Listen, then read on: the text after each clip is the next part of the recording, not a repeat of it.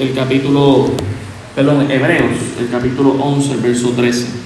Así que haremos esta lectura eh, todos juntos, Génesis 1, 1 y el verso 2. Dice la palabra del Señor, todos juntos leemos.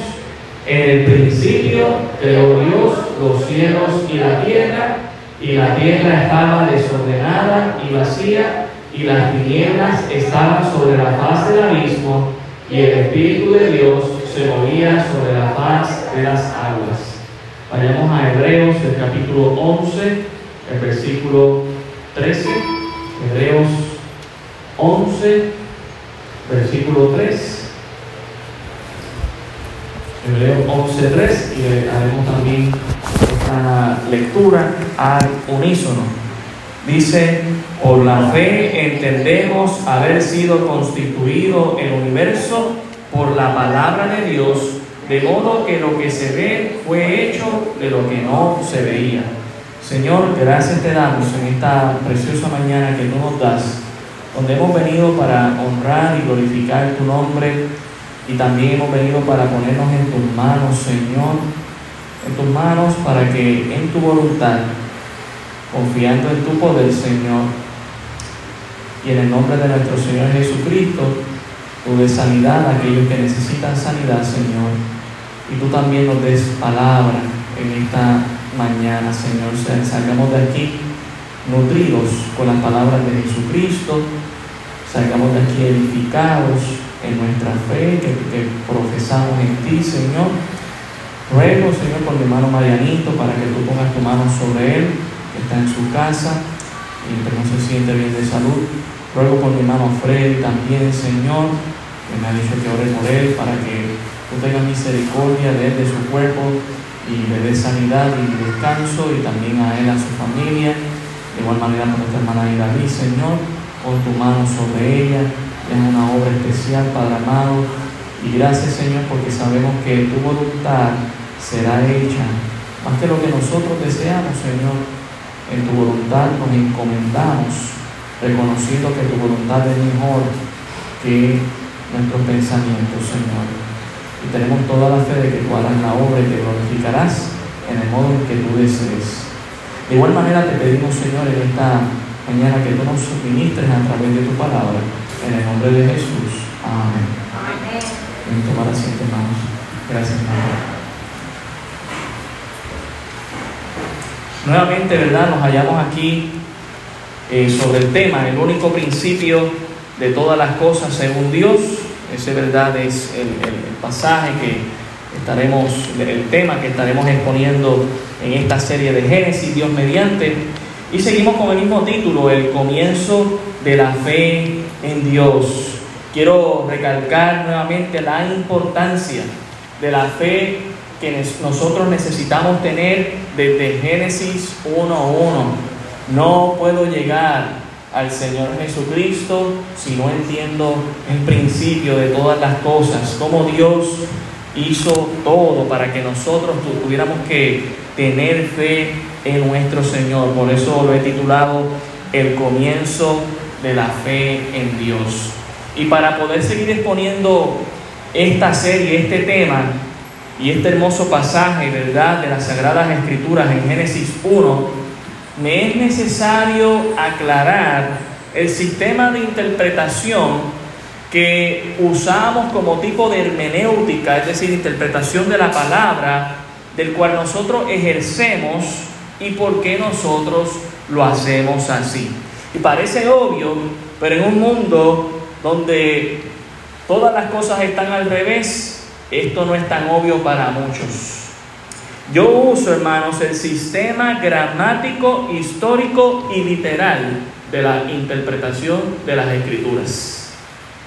Es decir, que yo necesito saber español, yo estudié griego, sé algo de hebreo, y entonces interpreto gramatical histórico y literalmente la palabra de Dios. Esto consiste, hermano, en dar cada palabra el significado que tenía el idioma en el que se escribió, en el tiempo en que fue escrito y para quienes fue escrito. Y este es el método que reconoce que la Biblia fue inspirada por Dios y escrita en forma literal y no alegórica, exceptuando cuando la misma Biblia afirme que es alegórica. Por ejemplo, Apocalipsis capítulo 1 nos dice que Jesús tiene en su mano siete candeleros y siete estrellas. Y el mismo pasaje nos deja saber que los siete candeleros y las siete estrellas son alegóricas porque al final del capítulo 1 nos dice que los siete candeleros son la iglesia y que las siete estrellas son los siete ángeles. Si la Biblia me dice la alegoría y luego la interpretación de esa alegoría, pues es una alegoría. Pero si no me lo dice, si a mí la Biblia me dice que un gran pez se tragó a Jonás, es literal y no alegórico. Y mucho más cuando Jesús mismo afirmó y dijo que esa iba a ser la señal que él le iba a dar a los que estaban ahí en sus días. Señal no le será dada sino la del profeta Jonás, que así mismo como estuvo él en el vientre de un gran pez tres días y tres noches, así estará el Hijo del Hombre en el centro de la tierra. O usted lo cree o usted no lo cree. Pero una alegoría no fue, fue gramatical, histórico y literal. Así que en esta mañana vamos a repetir muchas de esas tres palabras gramatical, histórico y literal. Martín Lutero dijo lo siguiente, hermanos, solo el sentido propio original, el sentido en el que está escrito, hace buenos teólogos. Otro teólogo dijo lo siguiente, el verdadero significado de la escritura es el significado obvio y natural. La primera labor del intérprete es permitir al autor que diga lo que dice en vez de atribuirle lo que nosotros pensamos que él habría de decir. Y tenga mucho cuidado porque quien inspiró y quien es el autor de la palabra de Dios es el Espíritu Santo, inspirada por Dios. Y sabe que una de las blasfemias modernas que se da acerca del Espíritu Santo es quererle poner palabras al Espíritu Santo que Él no dijo. ¿Usted se siente mal cuando alguien le malinterpreta a usted? Imagínese Dios, el autor de las sagradas escrituras. Y yo menciono esto porque hoy veremos el verso 2 de Génesis 1, ¿verdad? Y en nuestro tiempo aún sigue siendo un grave problema la manera en que se interpreta este pasaje.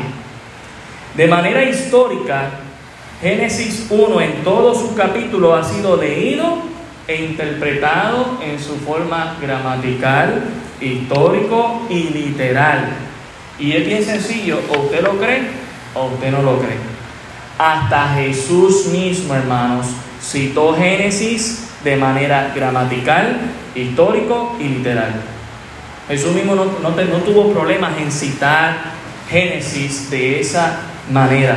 Pero hace 200 años atrás, la comunidad científica decidió reinterpretar este pasaje a la luz de lo que Dios, no a, no a la luz de lo que Dios dijo, sino a la luz de lo que la pseudociencia, es decir, la falsa ciencia de moda quiso decir. Y con esto yo me refiero a la evolución.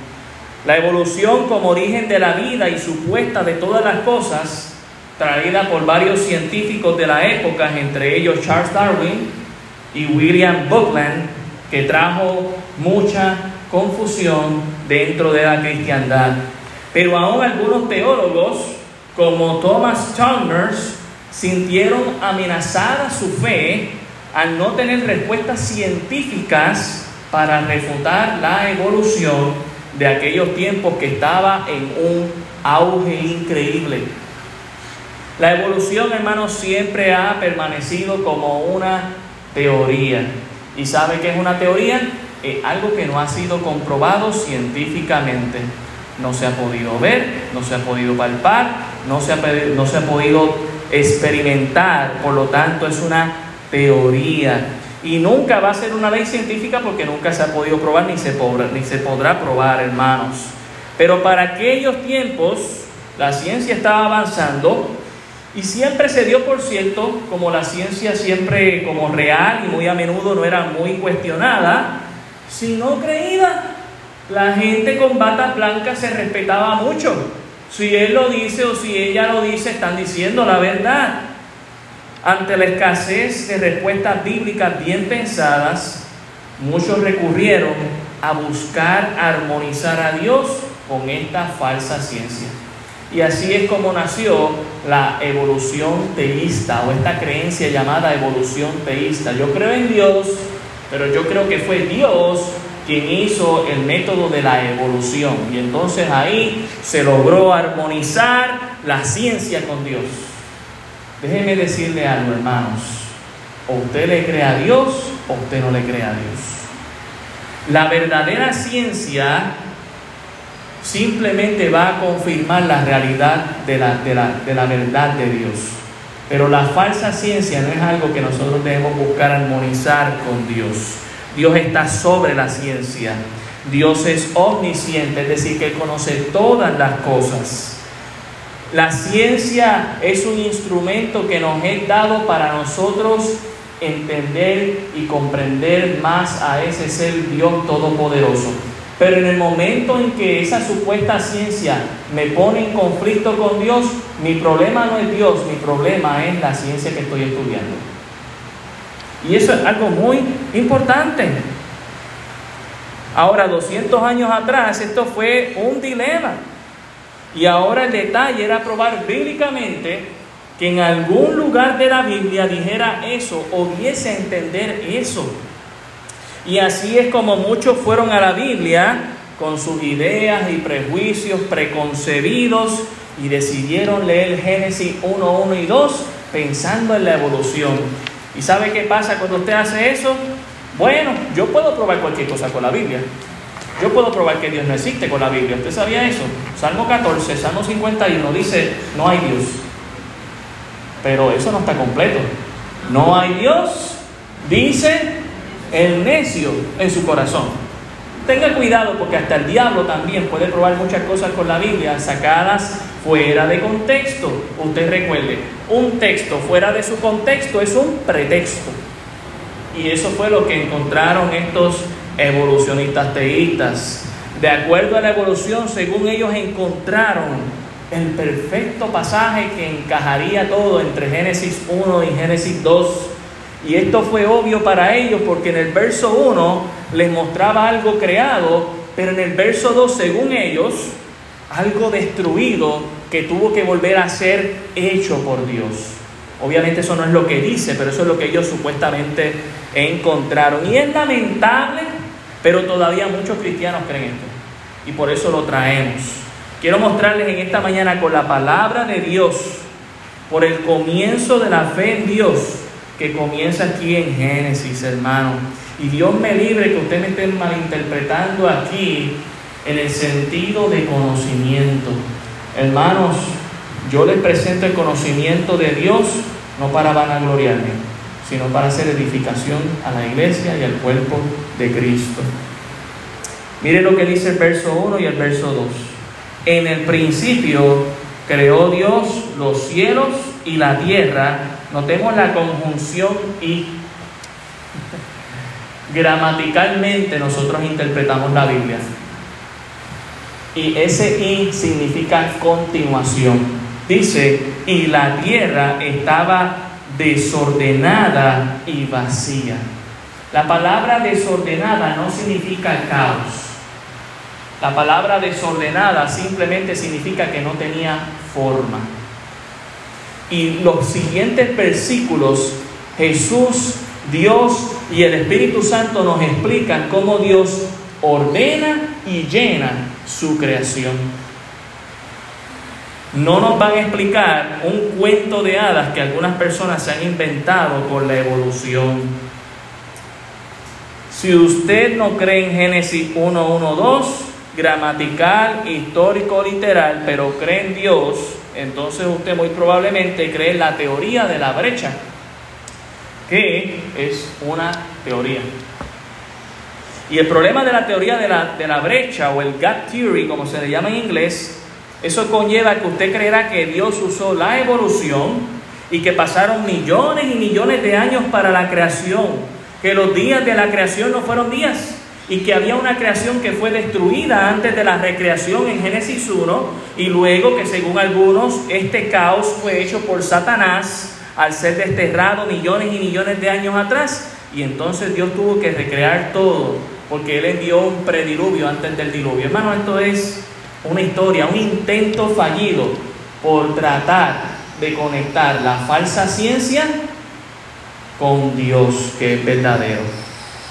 Yo quiero recordarles lo que el ejercicio que hicimos la semana pasada. En el principio creó Dios los cielos y la tierra y usted tiene tiempo, energía, fuerza, espacio, materia.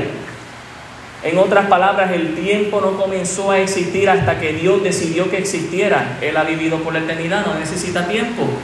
Así que no hubo una precreación o un momento prehistórico. Ya dijimos la semana pasada que el único ser viviente prehistórico es Dios. Y no es un fósil viviente, es el Dios todopoderoso que ha existido y existirá por siempre. ¿Están conmigo, iglesia? También nosotros recordamos las siete Cs. Y esto es una manera interesante y buena y bíblica para nosotros resumir la historia de la Biblia. Yo tengo creación, eso está en Génesis 1. Y yo luego tengo corrupción. La muerte no llega hasta Génesis el capítulo 3. No, no se dio muerte antes y ahorita veremos por qué. Luego tengo catástrofe. Esa catástrofe fue por el diluvio. No hubo un diluvio antes, ¿sí? Porque este era el versículo 2. Dice aquí, la tierra estaba desordenada y vacía y las tinieblas estaban sobre la faz del abismo y el Espíritu de Dios se movía sobre la faz de las aguas y algunos dicen, ven, ahí hay agua, eso significa que hubo un diluvio, viste, que está desordenada y vacía, hubo una, hubo una precatástrofe. No, no, no, eso no es lo que está diciendo el pasaje. La conjunción y es importante. La catástrofe fue después del pecado. Y luego vino la confusión. Tengo Génesis 11 ahí, la torre de Babel. Y luego tengo a Cristo que arregla esto. Y luego tenemos la cruz en Cristo y luego tenemos la consumación de la historia. Si yo no creo Génesis 1.1, yo no voy a creer Apocalipsis 22, versículo 21, hermanos. Y esto trae, ¿verdad? Una, el problema de querer esta evolución teísta es que trae una manera de reinterpretar el pasaje y es querer decir al Espíritu Santo, no, no, eso no es lo que el Espíritu Santo quiso decir, esto es lo que quiere decir. Y hermano, eso es un peligro horrible. Porque entonces usted tiene una línea de tiempo diferente. Usted tiene a Dios que siempre ha existido y entonces si usted está hablando de la rebelión de, de Satanás y de los ángeles, pues entonces usted tiene que ubicar que la creación de los ángeles fue antes de la creación, cosa que no es cierta. Y entonces usted tiene que hablar de la caída de Satanás antes de la creación, cosa que tampoco es cierta. Pero mucha gente cree esto, porque han querido armonizar esta historia de la evolución supuesta, ¿verdad? Con la creación. Eso no lo dice el pasaje.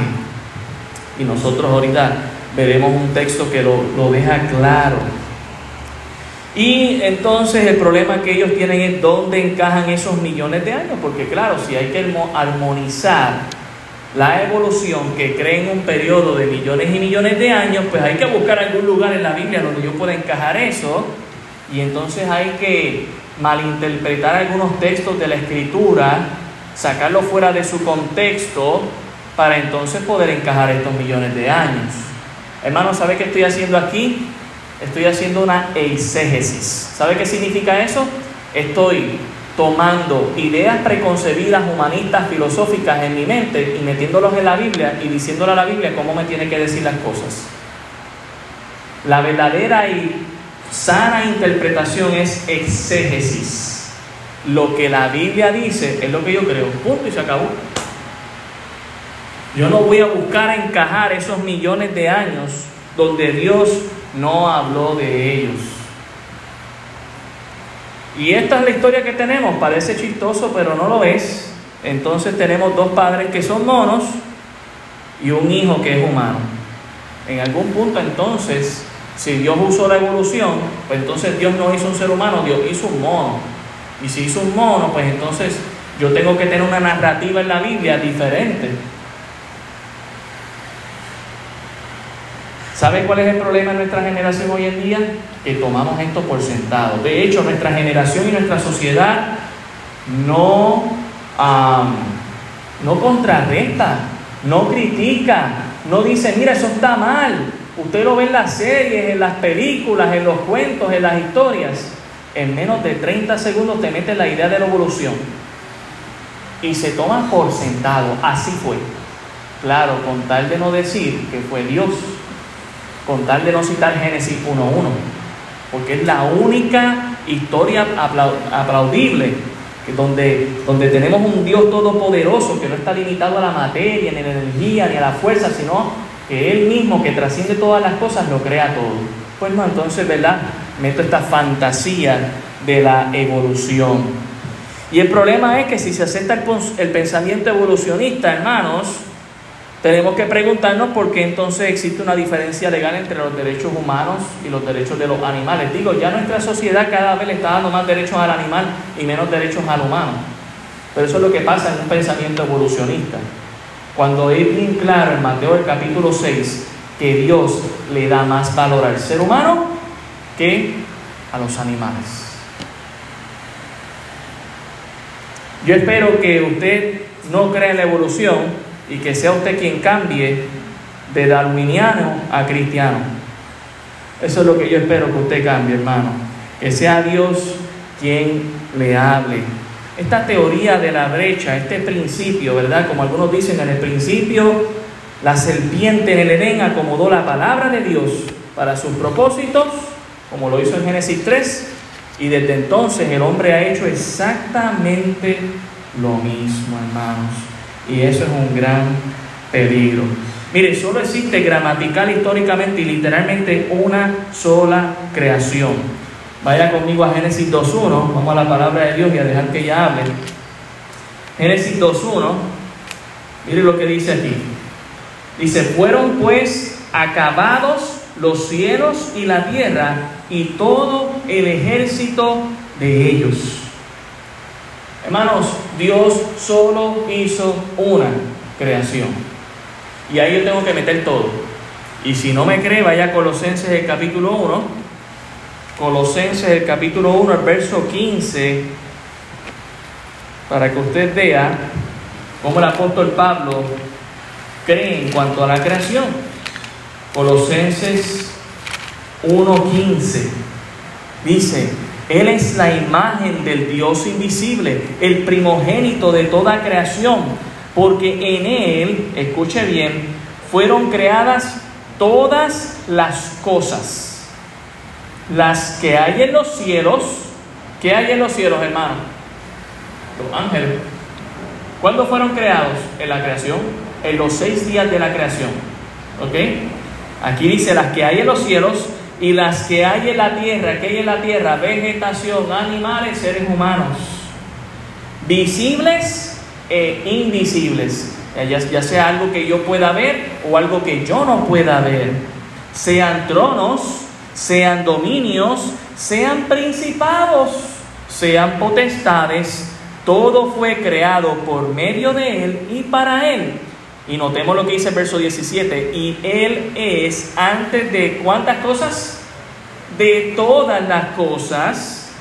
Y todas las cosas en Él subsisten.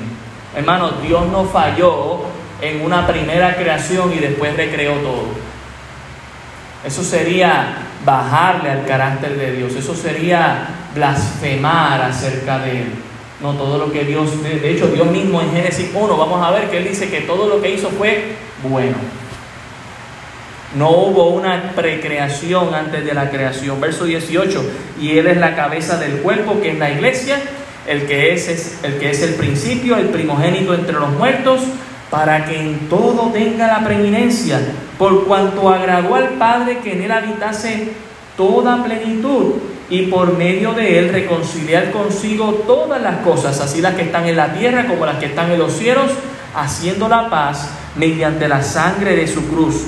Y a vosotros también, que erais en otro tiempo extraños y enemigos en vuestra mente, haciendo malas obras, ahora os ha reconciliado en su cuerpo de carne por medio de la muerte, para presentaros santos y sin manchas e irreprensibles delante de Él.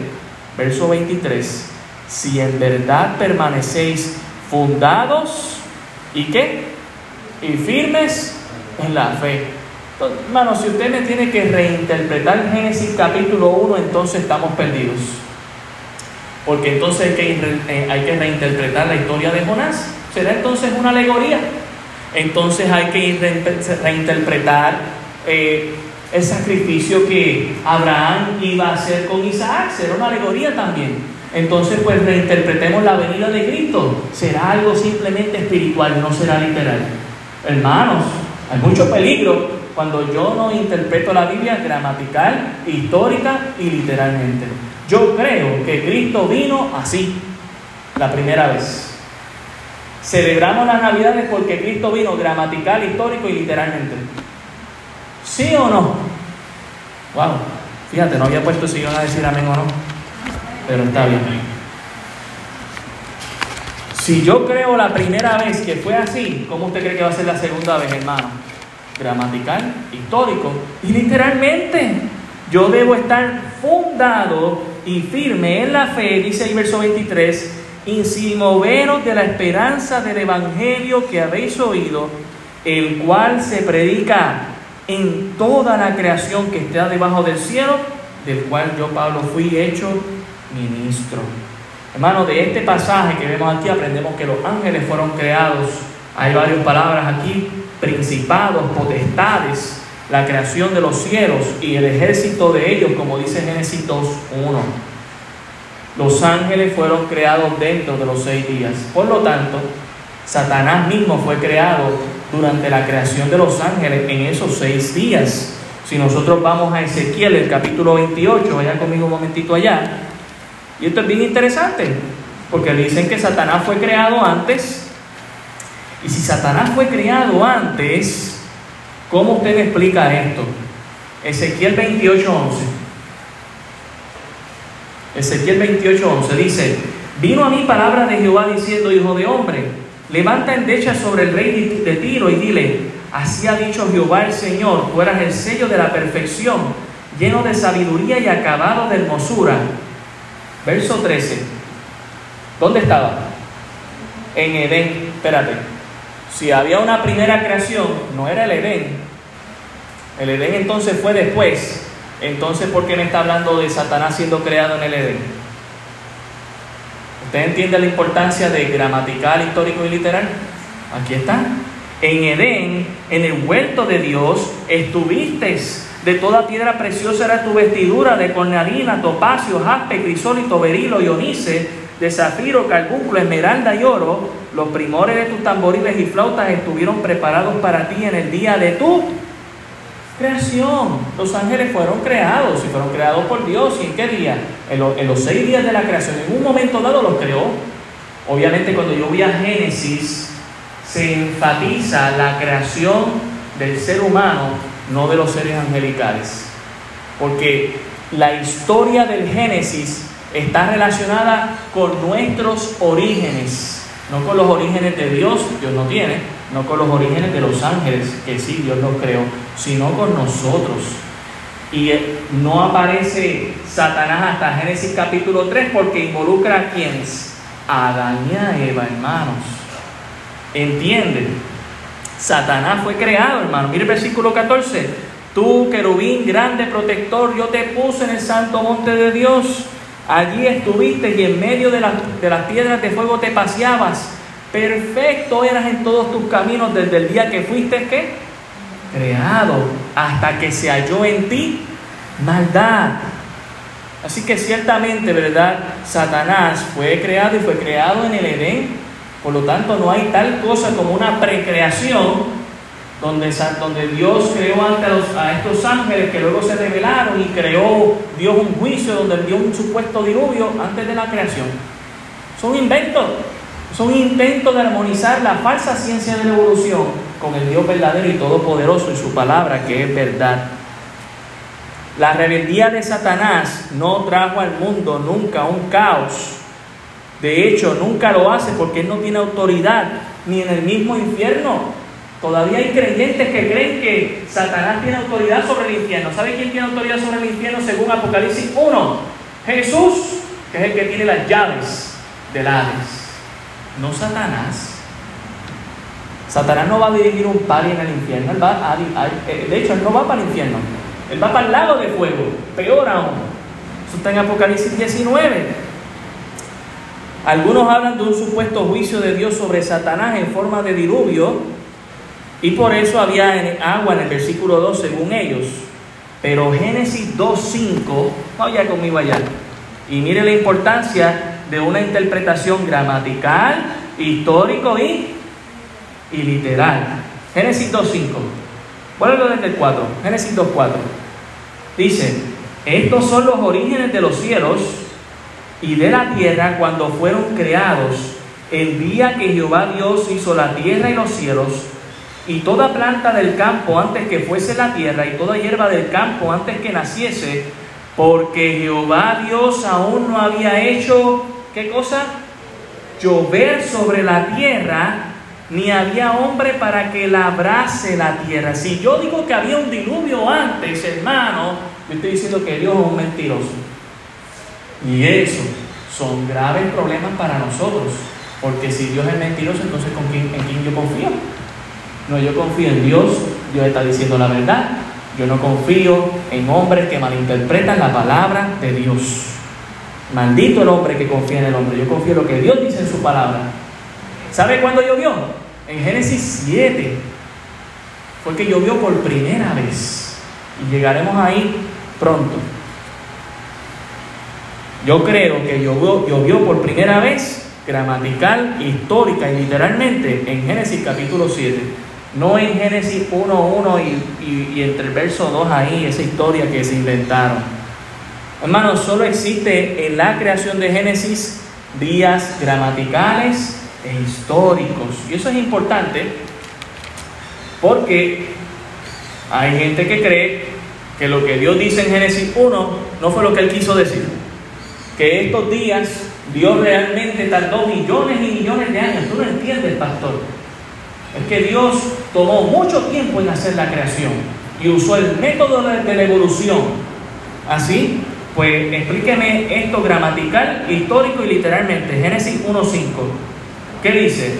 Y llamó Dios a la luz día y a las tinieblas llamó noche y fue la tarde y la mañana un día.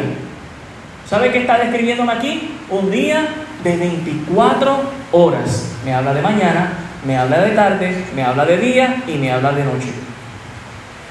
Pero eso no solamente ocurre en el primer día. Mire el versículo 8. Y llamó Dios a la expansión cielos y fue la tarde y la mañana, el día qué?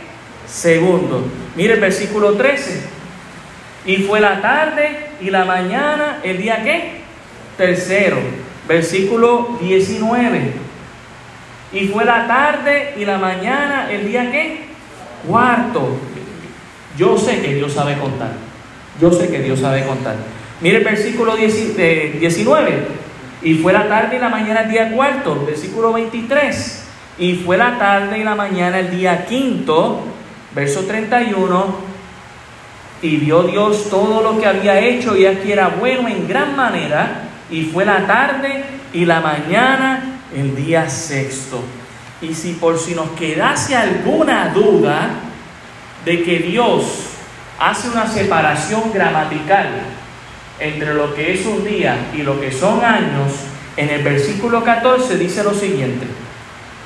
Dijo luego Dios, haya lumbreras en la expansión de los cielos para separar el día de la noche y sirvan de señales para las estaciones, ¿cuántas estaciones tenemos, hermano?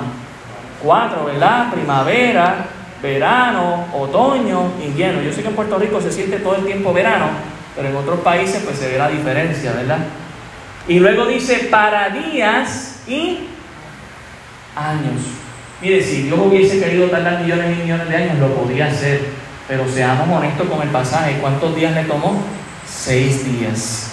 Y si yo voy a Éxodo, el capítulo 20, cuando el Señor está compartiendo los mandamientos con su pueblo Israel, Éxodo 20, versículo 11 dice lo siguiente, y esto es hablando del día de reposo, porque en seis días hizo Jehová los cielos y la tierra, el mar y todas las cosas que en ellos hay, y reposó en el séptimo día. Por tanto Jehová bendijo el día de reposo y lo santificó. Hermanos, Dios le está diciendo, tú vas a guardar, mire el versículo 9 para que vea el contexto. Seis días trabajarás y harás toda tu obra, mas el séptimo día es reposo para Jehová tu Dios. Todavía no he visto un hombre que haya trabajado por millones y millones de años y coja un día séptimo que le va a, le va a tomar millones y millones de años. Seamos honestos con la escritura. Amén, iglesia. Solo existe un comienzo del pecado. Solo existe un comienzo de la muerte y es histórico, gramatical y literalmente. Si usted cree en la evolución, significa que usted cree en un proceso interminable de millones y millones de años, donde solamente el más fuerte sobrevive y entonces quedaron un montón de cadáveres en diferentes lugares. Pero yo voy a Génesis 3 y es la primera vez que entra el pecado en la humanidad y que entra la muerte. Y Dios se lo había predicho en Génesis capítulo 2 a Adán y a Eva, no en Génesis 1, 1, 2. Voy a unos pasajes claves para esto. Romanos el capítulo 5, Romanos 5, versículo 12. Yo espero que la verdad le esté liberando del engaño en esta mañana. Romanos 5, verso 12. Romanos 5:12 dice, por tanto, como el pecado entró en el mundo, ¿por cuántos? Por un hombre, y por el pecado, ¿qué cosa? La muerte. Así la muerte pasó a todos los hombres por cuanto todos pecaron. Pues antes de la ley había pecado en el mundo, pero donde no hay ley no se inculpa de pecado. No obstante, reinó la muerte desde quién? Desde Adán. Si yo creo en que Dios usó el método de la evolución, entonces tengo que decir que hubo pecado antes, hubo una supuesta eh, rebeldía de Satanás antes de la creación, cosa que no es cierta, y que esa, esa, esa revelación hizo que el pecado entrase al mundo y por ende la muerte. Y entonces Dios recreó todas las cosas. No, no, no, no, no, eso es un invento, hermanos. Solamente hay una muerte y un pecado original y están desde Adán, dice aquí, no lo digo yo, dice hasta Moisés, aún en los que no pecaron a la manera de transgresión que, de Adán, el cual es figura del que había de venir. Verso 15, pero el don no fue como la transgresión, porque si la transgresión de aquel uno murieron los muchos, abundaron mucho más para los muchos la gracia y el don de Dios por la gracia de un hombre Jesucristo. Y con el don no sucede como en el caso de aquel que uno pecó, porque ciertamente el juicio vino a causa de un solo pecado para condenación, pero el don vino a causa de muchas transgresiones para justificación. Pues si por la transgresión de uno solo reinó la muerte, ¿quién es ese uno solo? Adán. Génesis capítulo 3. Mucho más reinarán en vida por uno solo. ¿Quién? Jesucristo, si, yo no puedo entender y creer que la humanidad fue condenada a la muerte por la causa de un solo pecador, pues también se me va a hacer bastante difícil creer que un solo Jesús pueda salvar a toda la humanidad en todas las épocas. Pero si yo creo lo que pasó con Adán, histórica, gramatical y literalmente, yo puedo creer que Jesús es todo lo que yo necesito, necesito gramatical, histórica y literalmente, hermanos. Ve la importancia de Génesis 1. Desde aquí está el Evangelio, desde aquí comienza la fe. Mire Primera de Corintios 15. Primera de Corintios 15, versículo 21. Primera de Corintios 15, el verso 21. Dice, porque por cuanto la muerte entró por un hombre, también por un hombre la resurrección de los muertos. Porque así como en Adán todos mueren, también en Cristo todos serán vivificados. ¿Me estoy inventando yo esto, hermano? No lo dice la Biblia. Gramatical, histórico y literal. Pero cada uno en su debido orden. Cristo, las primicias, luego los que son de Cristo en su venida. Luego el fin, cuando entregue el reino al Dios y Padre, cuando haya suprimido todo dominio, toda autoridad y potencia. Porque es preciso, porque preciso es que Él reine hasta que haya puesto a todos sus enemigos debajo de sus pies y el postrer enemigo que será destruido es qué cosa, hermanos? La muerte. Hermanos, Dios va a destruir la muerte literalmente, no solamente espiritualmente, literalmente, hermanos. Qué bendición. Mire el verso 45. Mire el verso 45. Así también está escrito, fue hecho el primer hombre Adán, alma viviente, el postrer Adán, espíritu vivificante. Mas lo espiritual no es primero, sino lo animal, luego lo espiritual. El primer hombre es el de la tierra terrenal, el segundo hombre es el Señor, es el del cielo, hermanos. Te puede ir hasta el verso 50. Dice, pero esto digo, hermanos, que la carne y la sangre no pueden heredar el reino de Dios, ni la corrupción hereda la incorrupción. Y de ahí sé, hermanos, que Dios va a preparar un cuerpo diferente para que podamos estar en el cielo. Porque con este cuerpo que se enferma, que envejece y que se muere, no me sirve estar en el cielo. Gloria a Dios que Dios ha preparado un cuerpo semejante al de él, según Filipenses, para estar con él por la eternidad. Y yo lo creo gramatical, histórico y literal. Hermanos, la evolución supone una gran guerra de que solo sobrevive el más fuerte y la muerte que se da entre unos y otros. Pero ¿qué dice la interpretación gramatical, histórica y literal? Vamos a Génesis capítulo 1. Bien interesante porque el mundo nos pinta este, este mundo prehistórico, que no es cierto, by the way, donde todos se están matando unos a otros para sobrevivir. Pero Génesis 1.29 me dice otra cosa. Dice aquí, y dijo Dios, he aquí que os he dado toda planta que da semilla, que está sobre toda la tierra, y todo árbol en que hay fruto y que da semilla os serán para comer. Y noten la, la conjunción aquí, por favor, gramática. Y a toda bestia de la tierra, y a todas las aves de los cielos, y a todo lo que se arrastra sobre la tierra en que hay vida, toda planta verde les será para comer. ¿Y cómo fue? Y fue así, porque ¿sabe qué? Lo que Dios creó le obedeció. La creación de Dios no le fue rebelde. No hubo una tal, tal desobediencia al principio. Todo obedecía a Dios. Los animales estaban comiéndose entre unos a otros, según este pasaje. El ser humano comía carne, según este pasaje. No estoy diciendo, y no me malinterprete, que cuando salga de aquí que comer carne sea malo ni tampoco estoy diciendo que ser vegetariano sea malo. Ninguno se sienta superior al otro, ninguno menosprecia al otro, eso está en Romanos capítulo 14, después lo podemos discutir. Pero al principio, todo el mundo era vegetariano. Los animales eran vegetarianos, no lo estoy diciendo yo, usted lo está leyendo ahí, eran vegetarianos.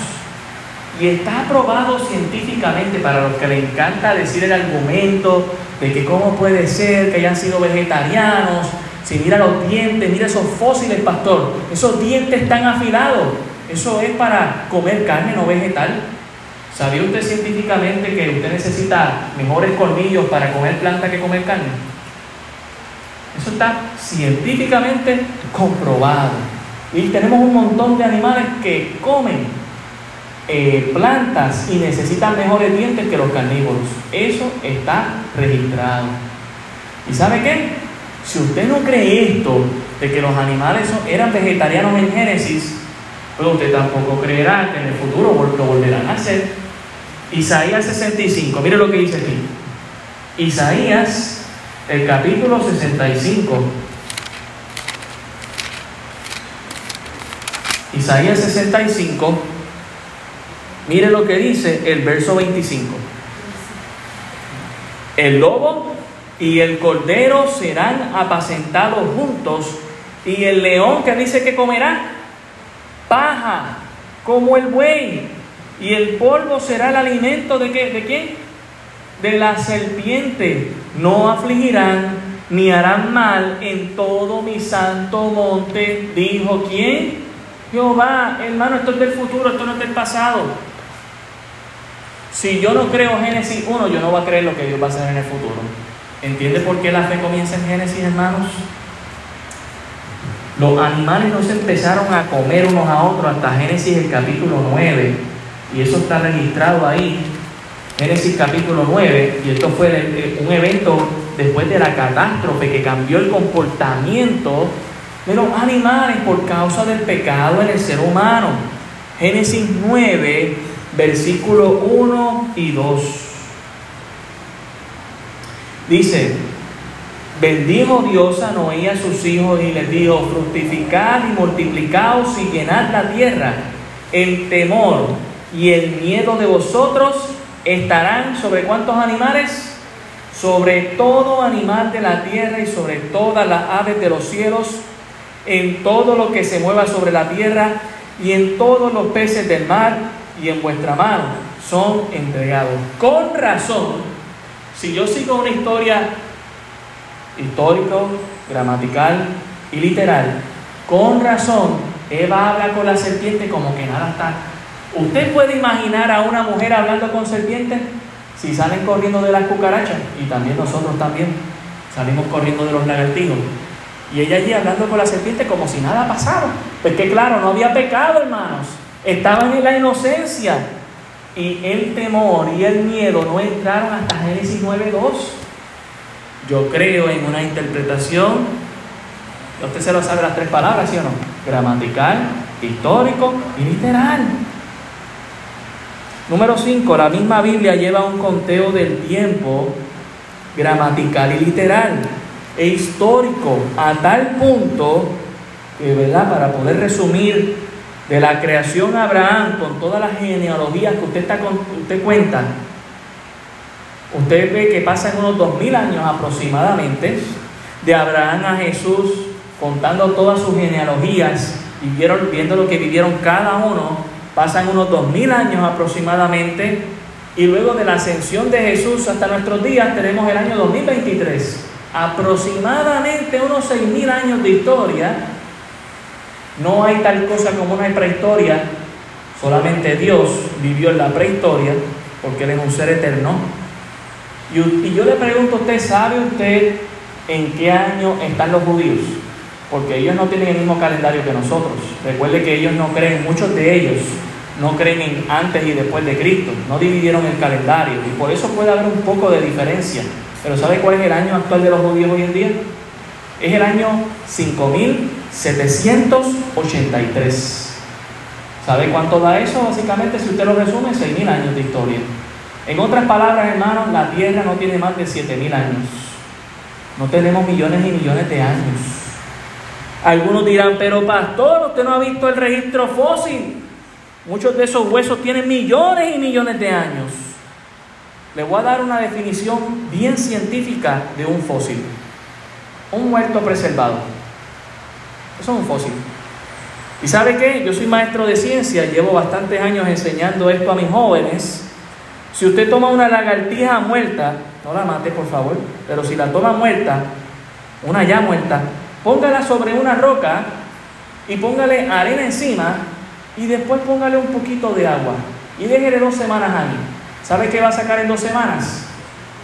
Usted va a sacar un dinosaurio de hace millones y millones de años atrás que se extinguió parecido a una lagartija, cuando realmente es una lagartija que lleva dos semanas de muerta y su imagen se imprimió en una roca.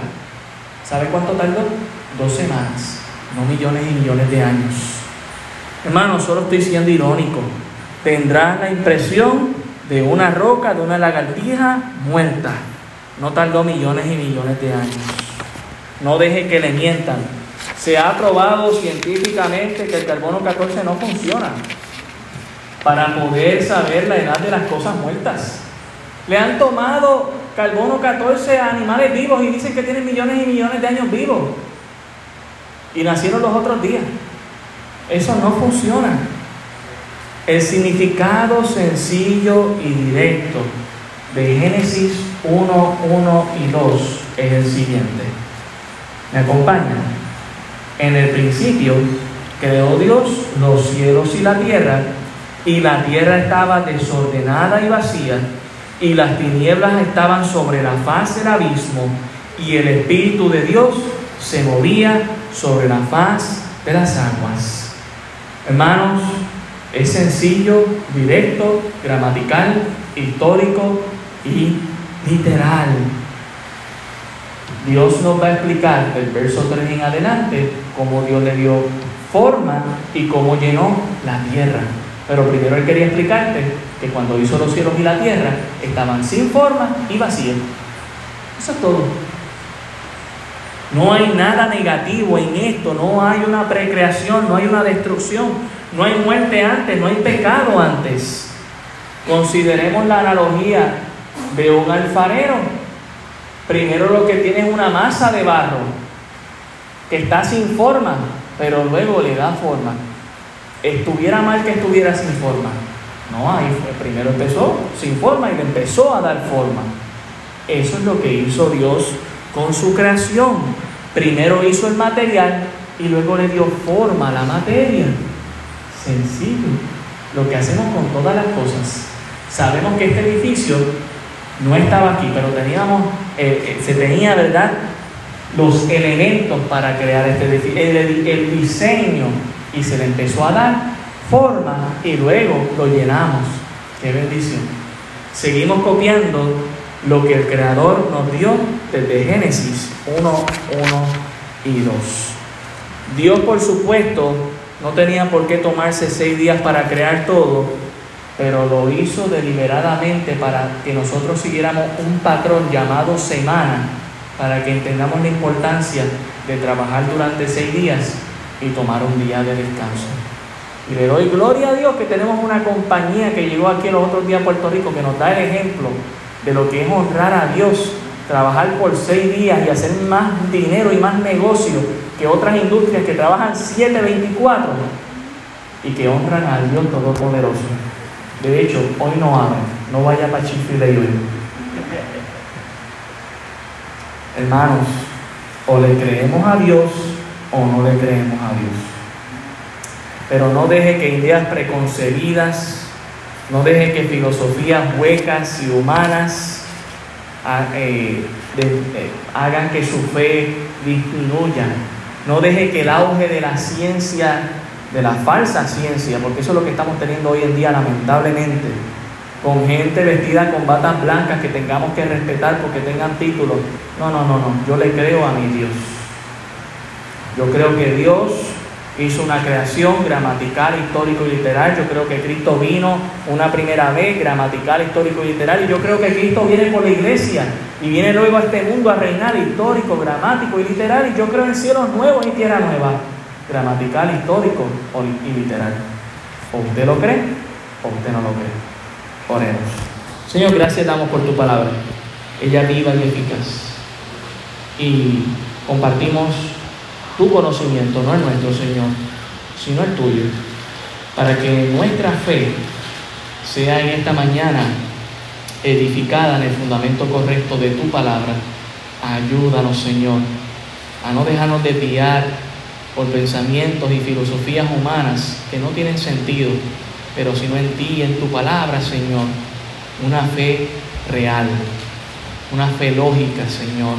Gracias por tu amor, por tu misericordia que tú nos das para cada día crecer en tu conocimiento y que esto, Señor, aumente nuestra fe para vivir honrando y glorificando tu nombre y tener una expectativa real de las cosas que han de suceder en el futuro. Gracias te damos por todo en el nombre de Jesús. Amén. Dios le bendiga, iglesia.